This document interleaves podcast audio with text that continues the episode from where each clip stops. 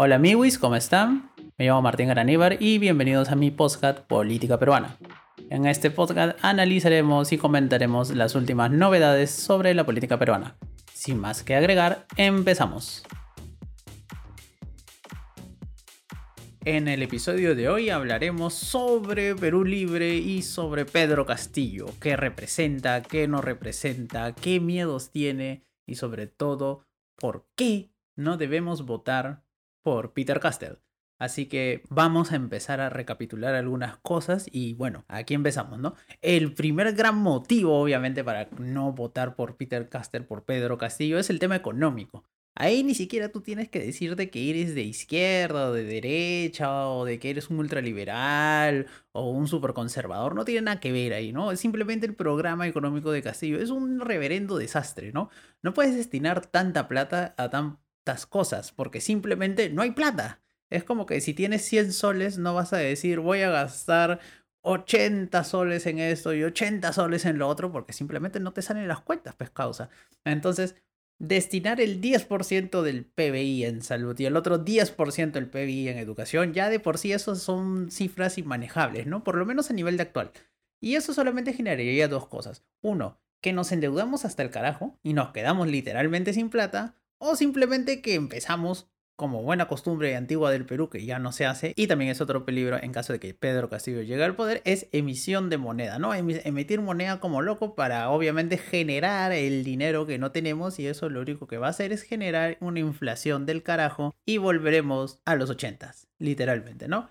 Porque claro, con este con estos logos así de que el peruano es muy así nostálgico, ¿no? Le gusta lo antiguo, es medio retro, ya pues con Keiko volvemos a los 90, ¿no? Pero con Castillo si aplica esas cosas volvemos literalmente a los 80, ¿no? Y bueno, ahí ya cada uno escoge.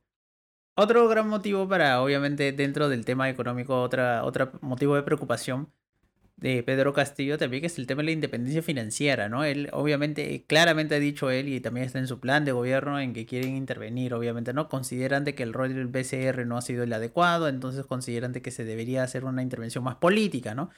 Y obviamente una de las bases del éxito de, en, la materia, en materia económica en el Perú en los últimos 30 años, nos guste o no nos guste admitirlo, pero es la verdad, ha sido la independencia de la política en las políticas macroeconómicas del Perú, ¿no? O sea, esto de controlar los niveles de deuda, inflación, la política monetaria es un, es un tema de que si bien los gobiernos han pasado, han mantenido bastante, bastante la autonomía del Banco Central de Reserva, ¿no? Que dicho sea de paso, en la constitución actual es un organismo constitucionalmente autónomo, es uno de los siete u ocho, creo que eran ocho, ya me olvidé cuántos eran, pero es uno de los organismos constitucionales autónomos, el Banco Central de Reserva del Perú. Y si bien el Ejecutivo escoge a unos cuantos, también el Legislativo escoge a otro número, entonces no es que esté totalmente controlado por el Ejecutivo, ¿no? Entonces, pero claro, eh, decir que quieres cambiar eso ya es un símbolo más o menos peligroso, ¿no? Entonces, una cosa es ya endeudarnos un montón, otra cosa es eh, como que amenazar la independencia del BCR, eso nos va a conducir a una reverenda desgracia, obviamente, ¿no? El otro punto también de preocupación dentro de los temas económicos es cuando él sostuvo que se iban a prohibir las importaciones, ¿no?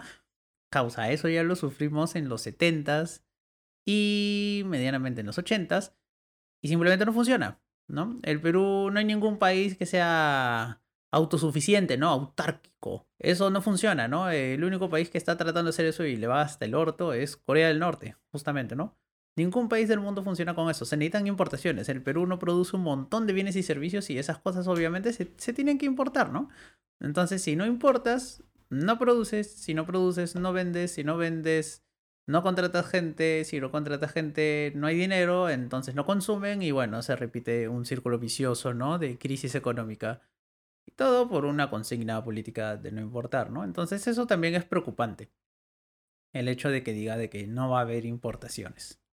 Otro tema que también preocupa bastante es el tema de los sistemas de pensiones, ¿no? Sea público o privado. Lo que Peter Castell está tratando de hacer, o bueno, ha propuesto y ha dicho que lo va a hacer, es fusionar ambos sistemas, ¿no? Que la AFP literalmente vaya al fondo público y todos se jodieron, ¿no? Porque todos van a ir al sistema público, les guste o no, y la plata que tú tenías en tu AFP, te jodes literalmente. Si bien la AFP no es que sea muy popular, también hay que decir que la plata que está en la AFP es tu dinero, ¿no? Si tú tienes dinero en una AFP, esa plata es tuya y es fruto de tu trabajo y de lo que la AFP literalmente te ha cobrado, ¿no? Porque uno eh, en el Perú es obligado a aportar un sistema de pensiones, entonces puedes escoger el sistema público o el sistema privado, las AFP, ¿no? Yo creo que la gran mayoría de peruanos escogió la AFP y entonces están aportando ellos con su trabajo a la AFP, a un fondo privado y cada uno tiene en el fondo privado, bueno, la cantidad de dinero que tenga dependiendo de cuánto, cuántos son sus ingresos, ¿no es cierto? Pero literal ese dinero es tuyo, en caso de que tengas una FP. Si tú tienes una FP, la plata en la FP es tuya, ¿no? Entonces tú tienes un fondo que es para ti, ¿no? De la nada alguien va a llegar a decir, ¿sabes qué, compadre? Ese dinero ya no es tuyo, ahora es más o menos de todos, ¿no? Y ¡puc! lo mete en una olla común, en una chanchita común, al fondo público y dice, bueno, ahí en unos años cobrarás algo de pensión, ¿no? Y literalmente es casi una expropiación, ¿no? Tu dinero se va a diluir entre el de todos y literal te fregaste, ¿no? Esa plata, bye bye, adiós, desapareció. Entonces, eso no me parece una buena idea, ¿no? O sea, hay otras formas de combatir este tema de las AFPs, hay otras formas de repensar los sistemas de pensiones, ¿no? Un sistema público de pensiones o un sistema privado. Pero obviamente esta es una pésima idea, ¿no? Prácticamente es una expropiación. Te están quitando tu plata. Otro tema que también podría generar problemas, de hecho generará problemas, es el tema de cuando Castillo habla de la renegociación de contratos, de la nacionalización de servicios, ¿no? Y ahí hay mucho temor, me van a quitar mi jato, mis negocios, me van a expropiar, esas cosas. Entonces acá vamos a poner algunas cosas claras, obviamente, pero este también es un motivo para que no votes por Castillo, obviamente, ¿no? Pero vamos a bajar los humos porque hay bastante fake news, ¿no? Y eso tampoco es justo. Entonces, cuando se habla de renegociar contratos, se habla que obviamente se está buscando que las empresas mineras, que son los grandes contribuyentes en el Perú, paguen más impuestos. Eso es lo que se está tratando de hacer. Que funcione o no funcione es otra historia, ¿no? Que esté bien o esté mal hacerlo, bueno, no voy a entrar al juicio de valores, ¿no? Que se puede hacer, sí se puede hacer, ¿no? Otra cosa es el timing, que lo consideres adecuado, que esto que el otro, a ella va, ¿no? Pero obviamente eso genera un peligro, ¿no? Si tú de la noche a la mañana te levantas y dices, ¿sabes qué, brother? Voy a cambiar las reglas de juego, eso no habla bien. Y obviamente si mañana unilateralmente te dice, ¿sabes qué, brother? Te he cambiado las reglas de juego y ya no vas a pagar, digamos, 30% de impuesto, ahora vas a pagar 50%. Eso también está mal, ¿no? Para eso se tiene que negociar. Entonces, que se pueden renegociar los contratos, sí se pueden renegociar. Que es una buena o mala idea, ya te lo dejo a tu criterio. Otra idea que también es mala es la nacionalización de servicios, ¿no? Algunos servicios. El Estado históricamente en el Perú ha sido aunque no me guste admitirlo, es un Estado ineficiente. Entonces el Estado no es un buen administrador, porque esa es la verdad, o ha sido la verdad histórica en el Perú. Entonces nacionalizar ciertos servicios requeriría que tengamos una plantilla de profesionales altamente capacitados y eso creo que actualmente no la tenemos. Y aparte de eso es aumentar la burocracia, aumentar el aparato estatal y que más personas se conviertan en funcionarios públicos, lo que podría hacer de que esos servicios que actualmente son dados por privados y pasaran al Estado, que digamos un servicio se considere básico y esencial. Entonces nacionalizamos un servicio, nacionalizamos una empresa. Entonces, ¿qué se hace? Bueno, puede generar esas cosas corrupción. Lo más probable es que genere corrupción ineficiencia en el servicio. Por lo tanto, eso es algo altamente peligroso. Otro motivo más para no votar por el tío Peter Castell y por Perú Libre, obviamente, son sus vínculos con Sendero Luminoso, Movadef y remanentes, ¿no? O sea, ya acá no hablamos de que ellos en sí sean terroristas. Eso no está demostrado, ¿no? Sí tienen un candidato, o sea, bueno, mejor dicho, un congresista electo que ha sido formalmente acusado por segunda vez, hay que decirlo, de tener vínculos con Sendero Luminoso y los remanentes de Sendero Luminoso en el Brain. Estamos hablando de Bermejo, ¿no? Sí, el del famoso audio. Ese mismo tío, sí, él ya tuvo un juicio él en teoría fue absuelto, pero cuando apelaron esa sentencia, la Corte Suprema decidió que se volviera a hacer un nuevo juicio. Y eso es lo que arrancó esta semana. Un nuevo juicio contra Bermejo. Entonces esos vínculos por ahí, por lo menos, o simpatías que le tendría cierta gente a algunos remanentes de Sendero es real, ¿no? No a todo el partido, pero tienes un caso muy particular, Bermejo, si lo tienes ahí. Y es un tío que está on fire, o sea, el tío está hablando ahí todo, que te hace pensar, sí te hace pensar, ¿no? Otro tema que tampoco se habla mucho, o sea, que no se ha hablado mucho en realidad, es la vinculación entre Pedro Castillo y el Moadef, ¿no? Más que nada con la gente del Pucayacta. El Pucayacta es un movimiento alternativo también dentro del magisterio que también tenía serias dudas y serios cuestionamientos con el tema de su cercanía a Sendero Luminoso.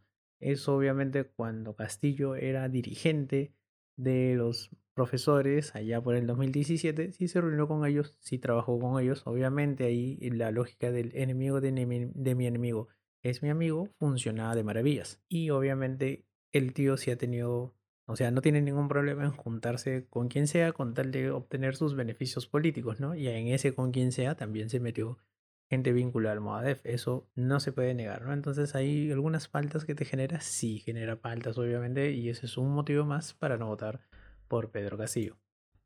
Otro motivo también para no votar por Peter Castell es, y por Perú Libre en general, es la improvisación, mejor dicho, ¿no? Es la falta hasta hace poco de cuadros técnicos en Perú Libre. Y esto se demostró bastante durante un montón de tiempo porque literalmente el equipo técnico o la gente que se va a encargar de, en teoría, implementar el plan Bicentenario sin corrupción, que es el nuevo plan de Perú Libre para los primeros 100 días de gobierno es gente que literalmente no es parte del partido, no está vinculada al partido ni nada por el estilo. O sea, salvo Dina Boluarte, que es la candidata a la vicepresidencia de Perú Libre, que es una de las encargadas de un área de ese plan, el resto de gente no tiene nada que ver con Perú Libre, más bien son como que prestados, por así decirlo, ¿no? O gente que se ha sumado. Y dentro de ese caos y esa desorganización y esa improvisación de Perú Libre, por ejemplo, se nota también bastante a la hora en que hubo el tema de recoger este, los equipos técnicos, ¿no? Al final había un montón de gente tratando de colarse por ahí, la clásica del vivo peruano que vio algo y dijo, ya, acá es mi oportunidad de oro.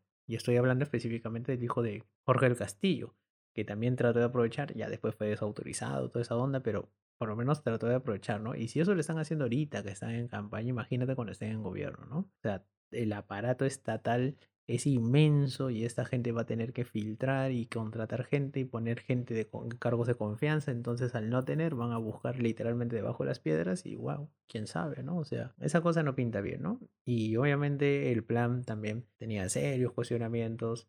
Me refiero al plan original, el que hizo Cerrón, obviamente, y eso daba bastantes faltas, ¿no? Y entre este caos y desorganización, si los ves así en campaña, ni te los imaginas en gobierno, ¿no? O sea, te cuesta mucho imaginarlos cuando estén en el gobierno, ¿no? Y ese es obviamente un motivo más para no votar por Pedro Castillo. Otro gran motivo para no votar por Pedro Castillo se llama Vladimir Cerrón, y este tío es todo un personaje, o sea, él ha sido presidente en Junín, de hecho, él no está postulando ahora a alguna vicepresidencia no es candidato presidencial, no porque no quiera, sino porque no puede. Ha sido condenado en segunda instancia, o sea, ya tiene sentencia definitiva por corrupción, no cumple prisión efectiva, está con prisión suspensiva, pero igual durante el tiempo de esa sentencia tiene inhabilitados sus derechos políticos y por eso no es candidato. De hecho, lo trataron de inscribir como vicepresidente, pero el jurado lo baneó definitivamente. Y por eso la plancha de Pedro Castillo solamente tiene un candidato a vicepresidencia, que es Dina Boluarte. Por eso solamente tiene uno. Entonces, este tío es todo un personaje, ¿no? Socialista, ese tío es totalmente socialista, es de izquierda, eso no es un delito. Es chavista, admirador de Hugo Chávez, de, este, de esta gente así, del, del movimiento este bolivariano también. Eso tampoco es un delito. Que te guste o no te guste es otra cosa, pero obviamente todos sabemos a lo que conduce el chavismo en la región, ¿es cierto? Basta ver a Venezuela para que te des una idea de cómo es que no funcionan esas cosas, ¿no?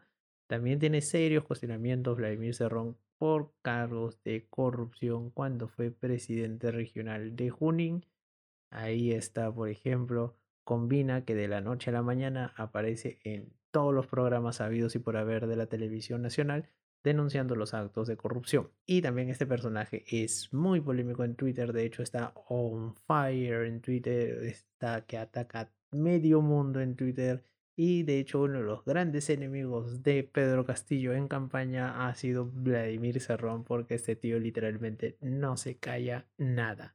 De hecho, Vladimir Cerrón es el que creó el plan original de gobierno, ¿no? De hecho, por eso en el plan original no se habla nada de coronavirus porque este plan fue elaborado en febrero del 2020, antes de la pandemia. Pero este tío es el que te habla las principales cosas o se puede decir burradas o cuestionamientos serios del plan de campaña de Perú Libre. De hecho, en política exterior, por ejemplo, ellos hablan, ¿no? Obviamente tienen un plan muy desfasado, te hablan de luchar contra el imperialismo, contra los Estados Unidos, de revisar los TLCs, por ejemplo, ¿no? Te hablan de reforzar la alianza bolivariana de los pueblos, ¿no? De reforzar el UNASUR, que de hecho el UNASUR ya está muerto prácticamente, porque muchos países se han retirado, Perú dejó de aportar, su sede es un gran monumento al, despilfarro. Entonces, este, obviamente este tío, como ya he dicho, está bastante desactualizado, ¿no? Tiene ideas muy de izquierdas, muy, muy, muy, muy, muy de izquierdas. Entonces, ya, bueno, te pueden gustar o no, ese ya es otro tema.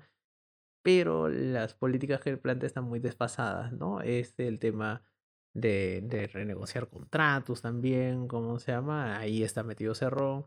Y entonces algo que usa mucho por el tema de la corrupción.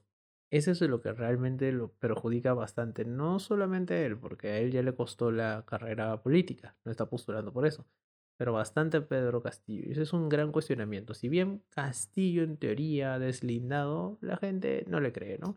Y obviamente el que no haya sido muy claro en deslindar con, con Cerrón le resta puntos a Castillo y genera miedos, obviamente, ¿no?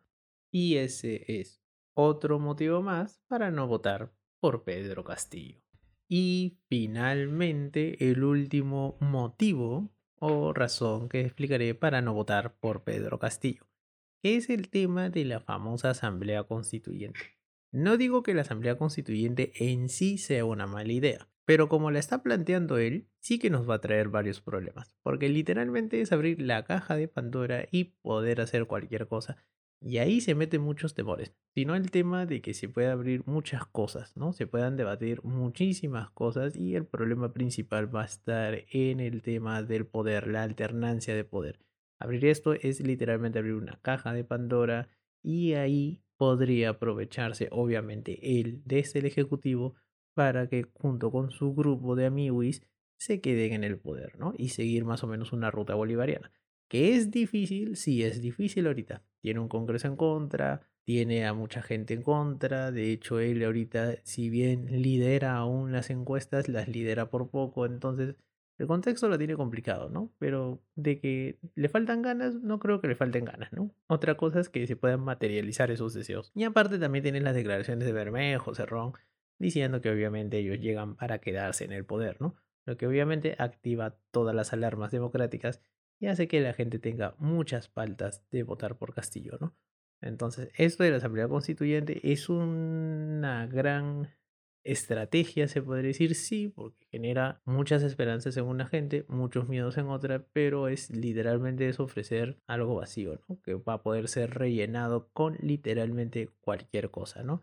Y esa cualquier cosa va a ser la elección que se debería hacer para conformar la Asamblea Constituyente y de eso vamos a ver qué nos sale si es que sale, ¿no? Pero obviamente es una receta peligrosa. Aquí en el Perú históricamente hemos tenido muchos autoritarismos y todos esos autoritarismos han tratado de legitimarse en el poder mediante cambios constitucionales o creando nuevas constituciones. Por eso durante mucho tiempo hemos tenido muchísimas constituciones. Y ese ha sido el último gran motivo para no votar por Pedro Castillo, ¿no? De hecho, a ti se te pueden ocurrir 20.000 motivos más, pero yo considero que estos son los más importantes y los más objetivos que deberían generar alarmas en todo el mundo para no regalarle el voto a Pedro Castillo. Y bueno, amigos, eso ha sido todo por hoy. Eso ha sido el episodio de ahora del podcast. Y este va a ser uno de los últimos episodios del bloque de malditas elecciones, porque obviamente las elecciones ya están prácticamente a la vuelta de la esquina, ¿no? Faltaría solamente un podcast más, que sería como un no reflexivo, en el que invitaré a la reflexión a la gente, ¿no? A los que están dudando, a los que están muy rayados, porque hay rayados en ambos bandos, entonces hay que calmar las cosas, no hay que tomárselo muy personal. Las elecciones son importantes, sí, pero no es el fin del mundo. Así que nada, amigos, espero que les guste el podcast y nos vemos la próxima semana. Bye bye.